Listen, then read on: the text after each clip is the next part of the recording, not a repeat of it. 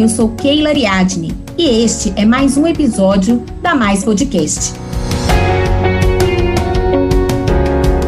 O tema de hoje é o abismo da educação. Quem é que poderia imaginar que, passado mais de um ano do começo da pandemia, a gente estaria aqui batendo recordes de morte, de casos e com as escolas ainda fechadas?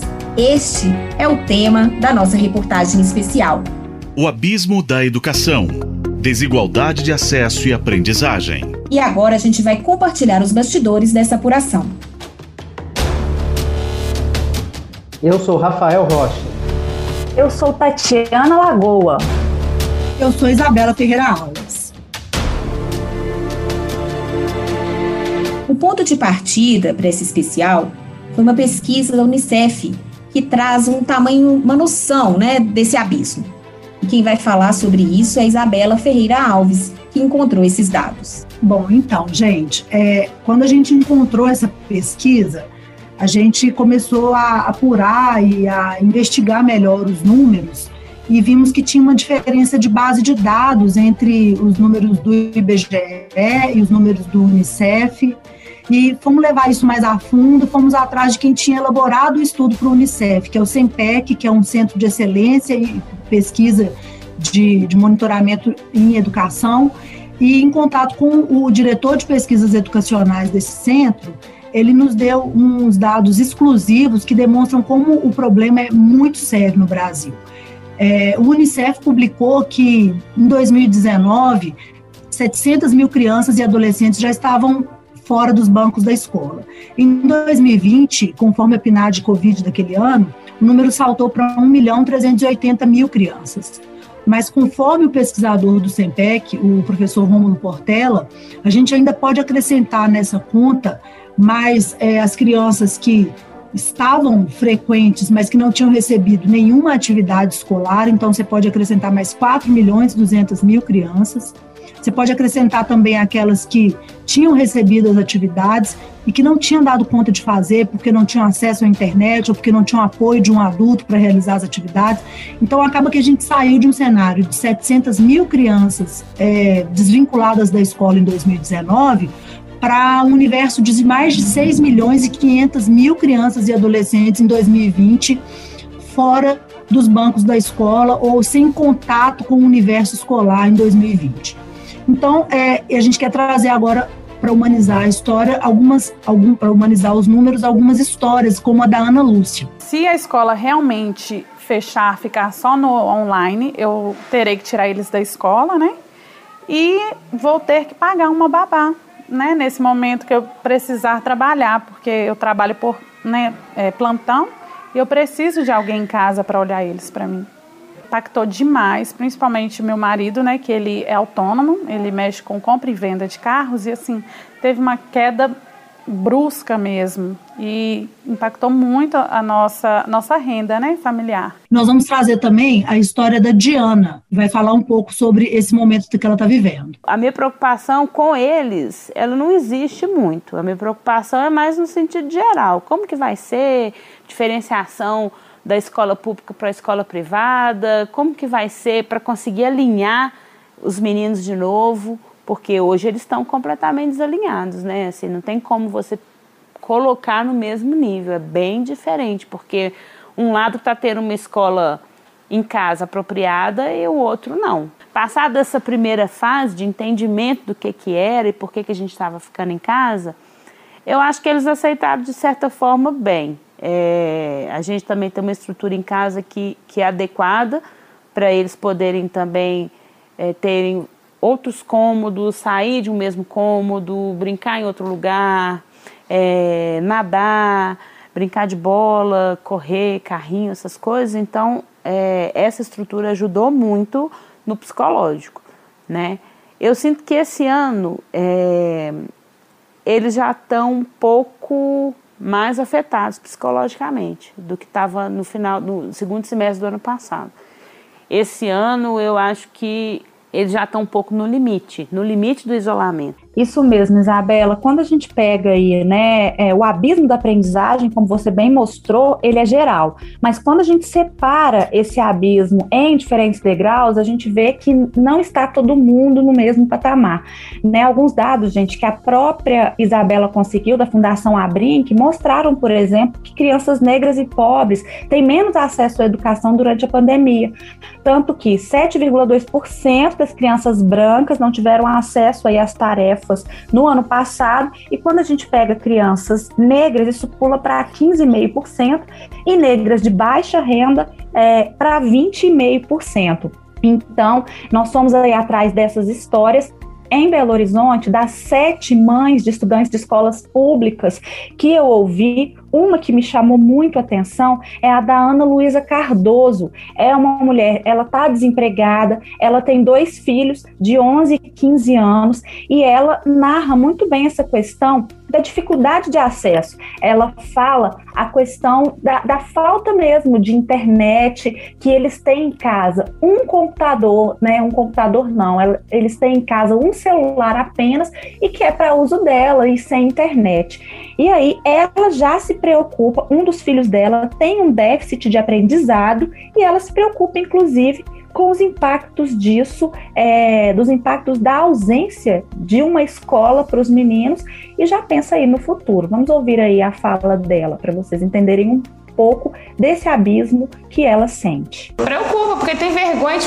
igual, por exemplo, tem entrevista para ele agora de serviço e não soube responder coisas básicas. Isso me fiquei muito chateada.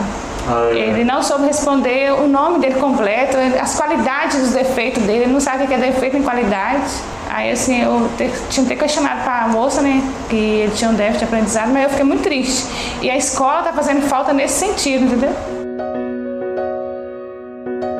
É, pessoal, nesse caldeirão de desigualdade tem problema para todo lado. E durante a apuração, a gente percebeu também que cerca de 30% dos alunos em Minas Gerais e em Belo Horizonte não têm acesso a uma internet de qualidade. Os gestores públicos da educação me passaram essa informação, eles estão atentos a isso, mas é um problema complexo, né? Todos nós estamos vivendo em momentos é, que nunca antes foram vividos. Outra questão é o sinal da Rede Minas. A Rede Minas é o canal de TV pública, onde por onde o governo exibe as aulas de apoio aos alunos da rede estadual. E o sinal da Rede Minas tem um grande problema de estrutura, de tecnologia. Ele não chega nem metade das cidades mineiras. É, no início da pandemia, em meados da pandemia, é, 59% da população era atendida por esse sinal e a, o governo garante que ao longo dos próximos meses esse sinal vai chegar a 82% da população. Mas quando você conta ali quantas cidades são atendidas, né, nós temos 853 municípios em Minas Gerais, nem metade dessas cidades é, recebem esse sinal da TV. Então é mais um, uma camada né, nessa imensidão de problemas, não é, Keila? É. E essa questão do acesso, gente, é só um abismo dos vários e vários e vários que a gente encontrou. E um muito forte que ainda vai ter muito reflexo pela frente é a questão do trabalho infantil. E eu volto a palavra aí para o Rafael. Keila, o que a gente percebeu ao longo da apuração é que várias crianças estão iniciando trabalhos é, em várias atividades, como babá, manicure, carregador na porta de supermercado. Na zona rural, isso está espalhado por vários lugares. São relatos de professores, de famílias, de diretores de escola. Isso muito nos preocupa, né? E, e a gente encontrou na, na, em Belo Horizonte na, no Sumaré, que é uma comunidade aqui da, da capital, a história de um menino de 13 anos que ele teve que começar a trabalhar durante a pandemia. É uma história muito triste, muito comovente. Ele começou a vender picolé é, ao longo da pandemia e óbvio que isso atrapalhou o rendimento escolar dele, de forma que ele teve que abandonar a escola e a situação dele é muito grave, porque envolve também é, maus tratos é, dentro de casa, violações de vários aspectos. Isso foi parar no, no Conselho Tutelar que foi um lugar que, onde ele encontrou um apoio e, e resgate, né? Atualmente ele não está trabalhando, ele está bem, a avó, a avó o socorreu, mas é uma situação bastante complicada. É uma, também envolve uma questão cultural, né? O que a gente percebe é isso. É, várias famílias, é, gerações passadas trabalharam e as pessoas acabam é, banalizando uma coisa que é grave, né? Eu mesmo fui, fui vítima disso. É, eu tive que trabalhar na minha infância, aos 12 anos eu tive que vender chiclete no, no, semáforo e também vendia flanela, e eu sou testemunha de como isso atrapalha o rendimento escolar. Isso eu me coloquei em situações de bastante vulnerabilidade, nada de grave aconteceu comigo, mas a gente sabe que isso nem sempre acontece, e isso atrapalhou muito os meus estudos, não é? e, e eu sou uma prova disso. É, Rafael, é uma situação que de fato é infelizmente recorrente e está crescendo ainda mais na pandemia. Eu conversei com a, uma procuradora do Ministério Público do Trabalho e ela disse que, embora a gente ainda não tenha estatísticas fechadas, que isso é visível, o crescimento é visível, basta a gente olhar nos sinais, nos semáforos. E uma frase muito forte dela, doutora Luciana Coutinho, é que normalmente, né, antes da pandemia, a gente costumava falar que o trabalho infantil empurrava as pessoas para a evasão escolar. Só que hoje, a evasão escolar, com o fechamento das escolas por tanto tempo, é que está empurrando as crianças e adolescentes para o trabalho infantil. É, Keila, é, nesse, nesse cenário, o papel do Conselho Tutelar é muito importante, né? Durante o nosso trabalho, a gente conversou com vários conselheiros e conselheiras, e os conselhos são muletas ali para ajudar as pessoas nesses momentos tão complicados para evitar esse tipo de violações é, a gente teve uma certa dificuldade de encontrar esses conselhos. Claro que a gente está no momento de isolamento social, mas mesmo nos telefones de plantões foi bastante complicado é, falar nessa, né, nesse lugar. Né, que, que, que, ajuda tantas pessoas. Então, é, eu tentei ao longo de várias semanas falar em vários lugares e esbarrei com vários obstáculos.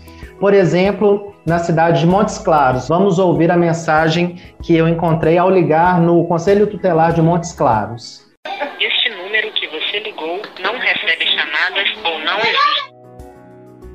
Isso foi recorrente, não foi um caso isolado, infelizmente, essa dificuldade de falar nos conselhos tutelares.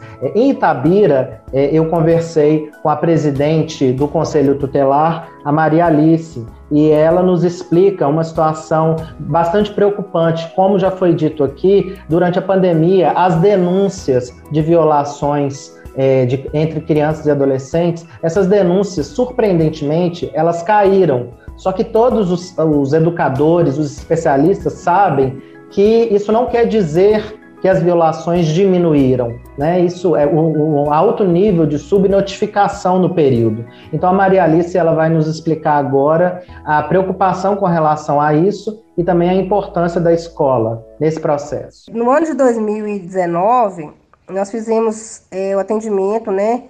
Deu durante todo o ano 2.370 atendimentos no Conselho Tutelar Tabira. E curioso, porque em 2020 nós atendemos 1.585 casos, né?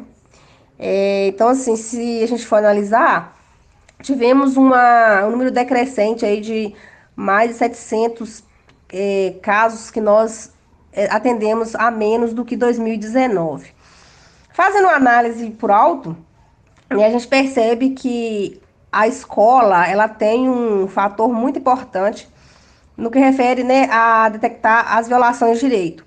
Porque além de ser a porta de entrada, muitas das vezes né, a criança chega na escola com algum hematoma, com comportamento diferente, com algum tipo de situação que aparenta né, uma negligência e imediatamente é comunicado ao Conselho Tutelar. Então a gente percebeu no decorrer desse, do, do ano de 2020, devido às aulas serem online, né, é, devido à pandemia, as famílias se encarregaram de é, cuidar das crianças, né, ensinar os deveres escolares, é, a participação dos alunos apenas é, virtualmente. Então, eu acredito que isso impactou bastante no sentido das denúncias chegarem até os órgãos de proteção. Porque muitas das vezes a violação acontece dentro da casa de uma forma bem escondida, né? Uma forma que a gente não consegue perceber. E quando a criança sai de casa, vai para a escola, é uma forma dela é, demonstrar algum tipo de situação na qual é, a gente consegue atuar, porque outras pessoas percebem, denunciam e repassam para a gente as informações. E essa queda que a gente está percebendo aí, né, das denúncias, ela também está nas estatísticas do ano passado do Ministério Público do Trabalho. A queda de denúncias recebidas por exploração de trabalho infantil e de adolescentes né, foi de 39%. Então era para a gente imaginar que essa queda seria um dado, uma notícia muito boa. Mas infelizmente, como o Rafael já explicou, tem a ver aí com a queda da, com uma subnotificação muito grande, né? E teve uma fala que me marcou muito durante essa apuração, que é de uma professora lá do norte de Minas, de uma cidade chamada Mato Verde. O nome dela é Cláudia Martins, ela tem 43 anos e ela fala muito sobre a impotência dos educadores nesse momento aí, para lidar com essa questão do trabalho infantil. Vamos ouvir. Outra situação é você ligar para a mãe e a mãe dizer: olha, é, é, ele não está fazendo suas atividades, está demorando, Cláudio, de fazer, porque ele está cuidando do irmãozinho, do bebê. Tá cuidando do bebê, que é irmão dele. Porque eu tô saindo, né, para trabalhar. Isso é recorrente aqui. Isso está acontecendo muito agora na pandemia. Por quê? E eu vou dizer o que para essa mãe? Que ela tá errada? Onde ela vai deixar o bebê? Ela tá saindo para o seu sustento, para colocar o pão na mesa. As creches estão fechadas. Aqui, por exemplo, tem duas creches, as duas estão fechadas. Ela vai deixar o bebê onde? Bom, gente, assim como a Cláudia mostrou aí pra gente, né, que os professores estão com esse sentimento, né, de impotência diante desse momento, né, em que a educação ela é, tem que acontecer, mas na verdade não temos tantos meios para isso se a gente for afunilar ainda mais, se a gente for descer ainda mais dentro da, desse abismo que a gente se propôs a investigar, se a gente pegar, se a educação no interior está complicada, imagina para grupos de indígenas e quilombolas. Por que, que nós fizemos esse recorte? Porque nós começamos a perceber que nas zonas rurais, é, o acesso à internet, como o Rafa já tinha ponderado, ele é extremamente difícil. Quando a gente pega indígenas e quilombolas, a maior parte deles estão onde? Nas zonas rurais, e eles já vivem uma dificuldade de acesso. É, nós temos aí se a gente pegar dados gerais, nós temos aí 4,3 milhões é, de alunos negros e indígenas da rede pública brasileira que não tiveram aí acesso à atividade escolar em casa no ano passado por causa da pandemia. Entre os brancos foi um milhão e meio, ou seja, quase três vezes a diferença. Né? Então, se a gente pensar aí, é, obviamente, não são todos os negros que moram em comunidades remanescentes de quilombos. Então, esses negros que moram nessas comunidades, eles têm um abismo ainda maior. Eu conversei com alguns estudantes quilombolas e o que eles me contaram foi o seguinte: olha, nós já tínhamos dificuldade de acesso por uma é, série de dificuldades, assim, transporte era complicado para gente, é, alimentação para eles é uma questão complicada que eles precisam, como eles viajam para chegar nas escolas, eles precisam negociar com as prefeituras essa alimentação. E agora, nesse período, em uma das comunidades quilombolas que eu conversei, eles têm muita queda de energia, então eles perdem muitas aulas e acesso à internet é muito remoto. Quem é, me falou que esse quadro está muito complicado é o presidente da Federação das Comunidades Quilombolas de Minas, ele chama Jesus Rosário Araújo, e ele consegue mais ou menos traçar aí para gente um pouco desse cenário catastrófico da educação quilombola. Falar de educação em comunidades quilombolas aqui no estado de Minas Gerais é um desafio, né? Na verdade, fazer educação formal nas comunidades é um grande desafio. As comunidades quilombolas vivem desde duas décadas para cá o fechamento das escolas rurais, né? O que atinge diretamente é, essas comunidades aqui no estado, sendo que a maioria das comunidades, hoje sendo mais de 1.200, reconhecida aqui no estado de Minas Gerais se encontram no meio rural. As comunidades quilombolas também se encontram em lugares de difícil acesso, né? Onde muitas vezes a administração pública é, não faz a manutenção das estradas que é necessário. O transporte escolar sempre foi de péssima qualidade, né? colocando é, em risco a vida dos alunos. Bom, gente, se a gente afunilar ainda mais, e se a gente for entre os indígenas, é, porque nós temos aí 20 mil estudantes indígenas nas, nas escolas públicas mineiras, a situação também é bem complicada. Em uma das aldeias que a gente conversou, é, aldeia dos Caxixós, lá assim, o abismo ele chega a ser físico, porque muitas crianças precisam subir um monte que eles chamam de Santuário Caxixó para conseguir ter acesso à internet. Um dos estudantes que eu ouvi, que é o Otávio, ele é estudante de medicina da UFMG, está no quarto período de medicina da UFMG, e ele tem um receio muito grande de quando ele não consegue participar das aulas, ele tem um receio muito grande de os colegas, os professores acharem que é uma tentativa de vitimização. Mas na verdade ele tem essa dificuldade de acesso, ele precisa caminhar quase um quilômetro em mata fechada para chegar até esse lugar de acesso a uma internet melhor. E ele, eu vou até pedir para a gente colocar agora um trecho da sonora dele, porque ele é muito consciente sobre essa desigualdade em que os indígenas estão aí, né? Não há um pé de igualdade em nenhuma situação e a pandemia veio a aumentar e escancarar essa desigualdade a gente que sempre viveu às margens da sociedade, com essa questão da, da pandemia, acaba que a gente caminha para essa marginalização novamente, sabe?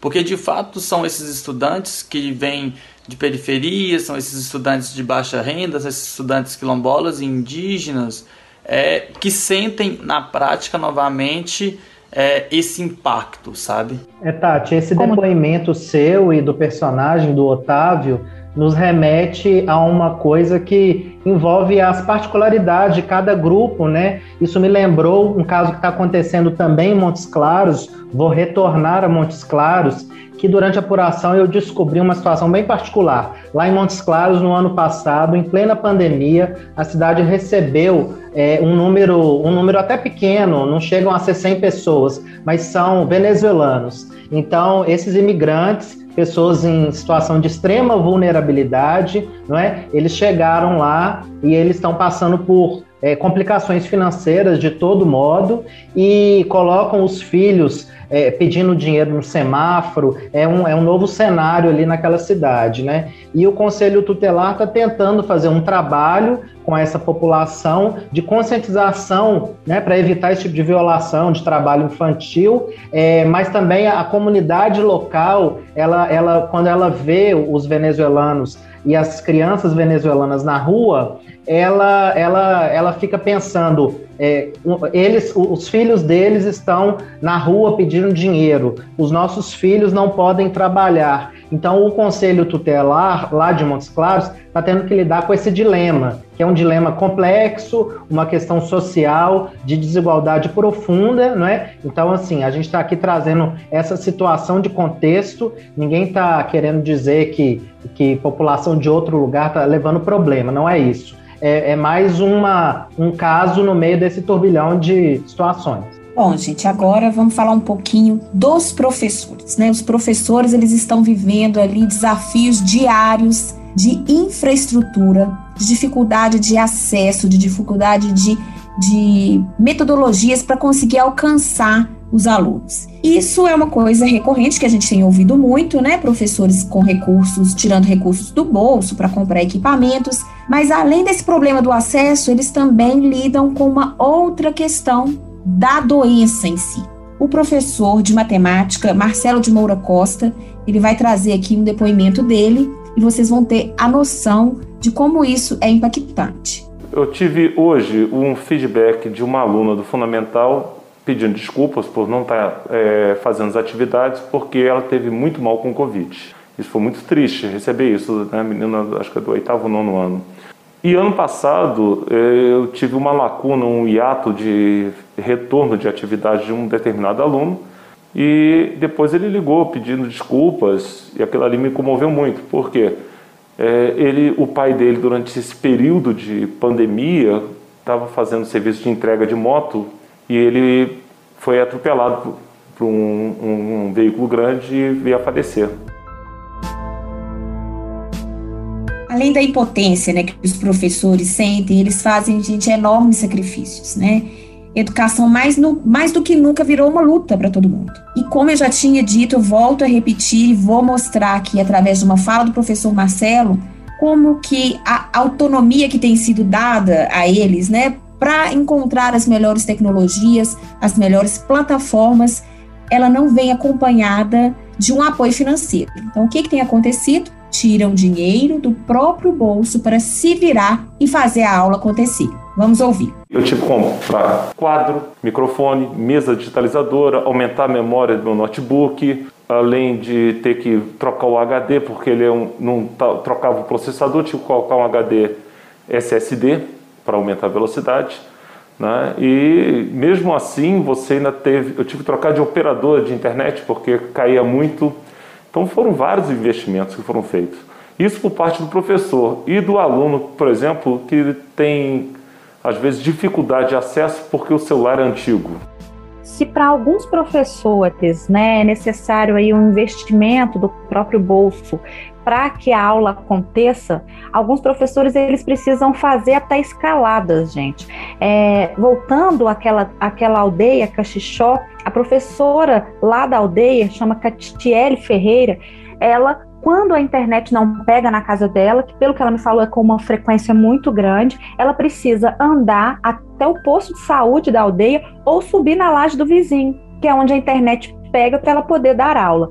E o mais engraçado é que ela tem dois filhos, engraçado e ao mesmo tempo trágico, né? É que ela tem dois filhos pequenos e ela tenta sair escondido dos filhos. Quando ela assusta, as duas crianças estão atrás. E aí ela, é, na entrevista, ela até me contou que existem várias lives dela com alunos em que os filhos dela estão dançando atrás e na laje. Ela reza para que os meninos não caiam e que a aula dela continue. É, tudo isso vai gerar um rombo, né? E é por isso que a gente depois chegou numa, numa pesquisadora que é presidente da Sociedade Brasileira de Neuropsicologia, que é a pessoa hoje que conseguiu desenvolver um único estudo no Brasil de atualização sobre o tema, que dá para a gente uma dimensão de para onde que vão nos levar esses abismos da educação. E a gente já pode dizer hoje, segundo essa pesquisa da, da professora Rochelle Paz Fonseca, que a geração hoje privada da educação presencial ela pode sentir os impactos dessa defasagem no aprendizado escolar por até quatro décadas. Ou seja, uma criança hoje de seis anos, que deveria estar sendo alfabetizada na aula, com a professora e com os colegas presencialmente, por quanto mais perdurar essa situação dela em casa, mesmo que tendo aula online, até os 46 anos de idade, essa criança vai poder sofrer os impactos desse período que ela ficou sem a escola na vida dela. Porque funções cognitivas, que são chamadas de funções executivas, que são aquelas que a criança e ela adquire antes mesmo dela conseguir ter as habilidades de escrever, de contar e de ler, ela só consegue adquirir presencialmente com seus pares nesse formato de sala de aula. Esse formato de sala de aula, né, independentemente de ser com as carteiras alinhadas ou em, em círculo, ele existe, existe o professor, a figura do professor não é à toa, né? É porque o ser humano ele funciona, o aprendizado, o cérebro humano ele funciona para adquirir essas funções é, cognitivas que são fundamentais para todas as matérias da vida escolar de uma criança e para toda a matéria da vida que ela for precisar desenvolver no futuro dela. E as crianças não estão adquirindo essas, essas, essas funções é, cognitivas tão importantes. Então a gente já fala aí desse rombo de quatro décadas nessa conta aí de defasagem de aprendizado. E uma outra coisa que ela trouxe também muito interessante, a Rochelle, foi uma pesquisa que, para a gente ter por base, nos Estados Unidos, é, durante as férias de inverno deles, as crianças ficam 100 dias longe da escola. E nesses 100 dias, quando elas retornam, as crianças norte-americanas apresentam uma defasagem na leitura de 66% de perda de capacidade de leitura. Nós estamos falando de crianças que passam com folga nas, nas, nas, nas, avaliações e nas métricas internacionais de controle de qualidade educacional. Então, lá nos Estados Unidos, eles têm gordura para queimar. E eles já percebem essa defasagem com 100 dias de escola fechada. Aqui nós já estamos para mais de 13 meses de escola fechada, nós não tínhamos gordura para queimar, né? Isso é sabido. O Brasil, muito pelo contrário, ia muito mal nas avaliações internacionais de qualidade de ensino. É, Isabela, essa cratera educacional ela já está na mira, obviamente, dos gestores públicos, de quem trabalha com educação, também da rede privada. O, as pessoas, os especialistas, eles estão quebrando a cabeça para correr atrás desse prejuízo. É uma coisa bastante complicada. E em Belo Horizonte, por exemplo, é, a, a prefeitura ela está implementando agora nas próximas semanas um programa para ir atrás de cerca de 10 mil estudantes da rede municipal, que são alunos que não tiveram desempenho é, suficiente né, na, nas atividades do ano passado. Isso está acontecendo por toda parte e as, as, secretarias de educação dos municípios e também a secretaria estadual, elas estão desenvolvendo estratégias para tentar chegar até esse estudante. Em Minas Gerais também, por exemplo, começa essa semana um reforço escolar, né, destinado também aos estudantes que se sentem ainda, é, não se sentiram né, é, suficientemente preparados a partir do repertório que foi dado no ano passado, das aulas é, ensino remoto, e esse reforço escolar ele vai atingir 100 mil alunos em Minas Gerais e as aulas começam essa semana. Então, Keila, esse é um exemplo assim do que está tentando se fazer para minimizar esse problema que já é imenso. Rafa, enquanto os gestores públicos né, estão aí nesse planejamento, tentando traçar aí as estratégias, os professores têm que fazer suas próprias estratégias. É, a Patrícia Pereira é uma professora de português da rede pública municipal de contagem aqui na região metropolitana de Belo Horizonte.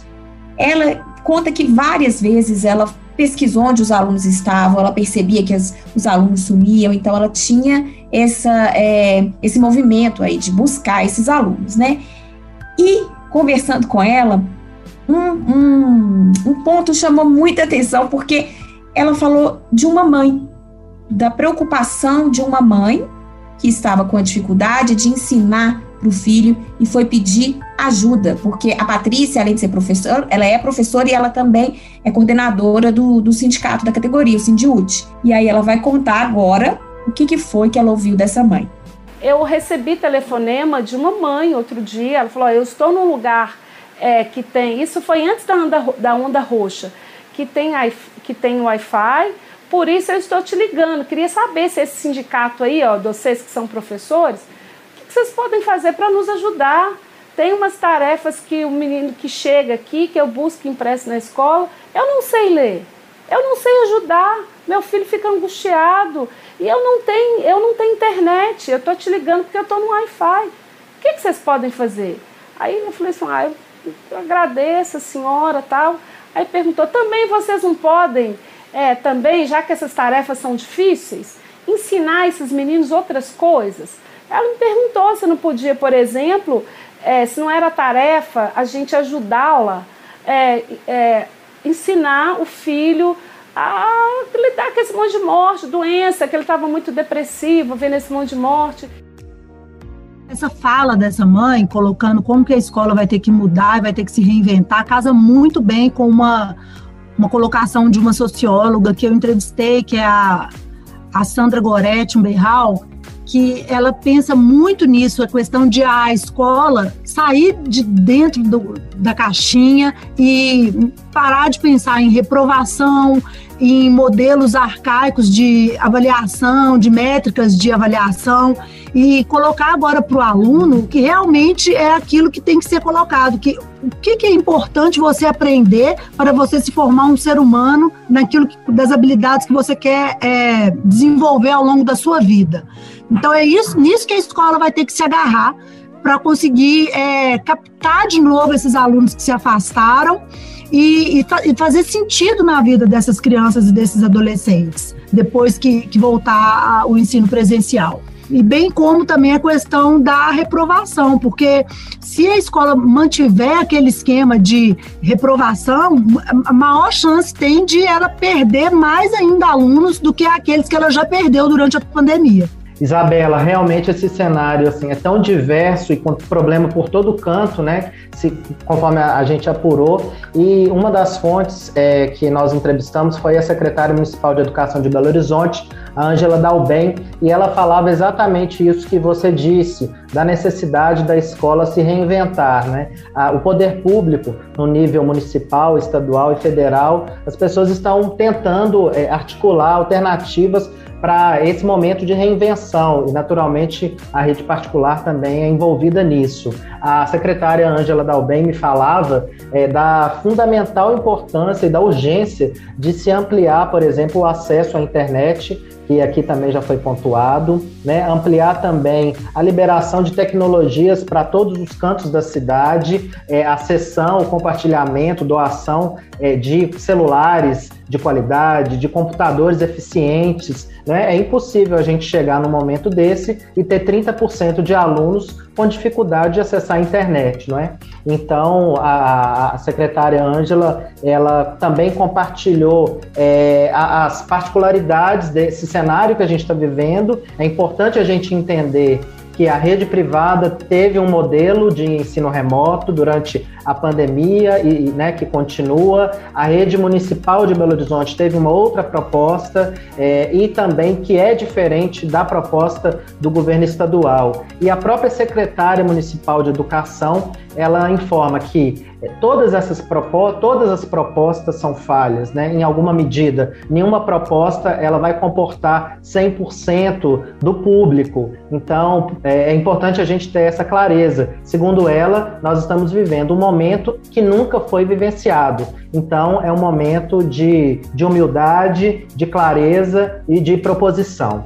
É, a gente, durante esse processo também, é, nós contamos com o auxílio luxuoso do nosso colega repórter fotográfico Flávio Tavares, e ao longo da apuração, ele, ele conversou com um especialista, um pequeno especialista, e a gente vai ouvir o que o Flávio tem para nos dizer sobre esse caso. Nós conversamos com o Lucas, de 11 anos, estudante da rede pública que mora em ocupação em BH, e no caso dele a maior dificuldade no estudo remoto é a falta de acesso à internet, que ele até disse que acha que deveria ser fornecida aos alunos que não têm condições, que é o caso dele. Né?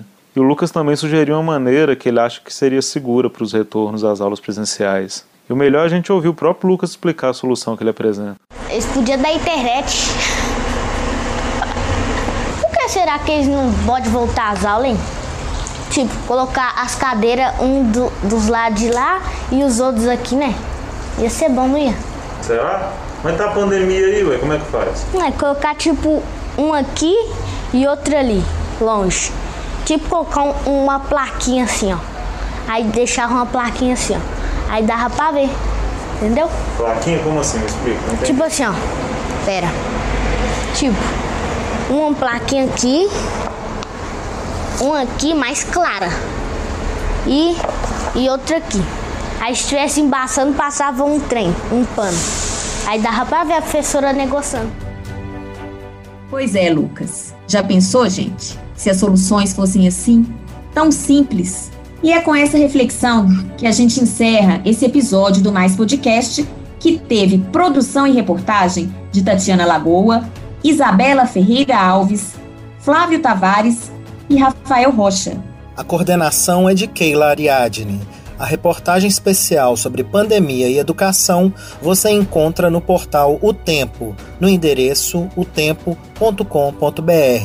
Até a próxima!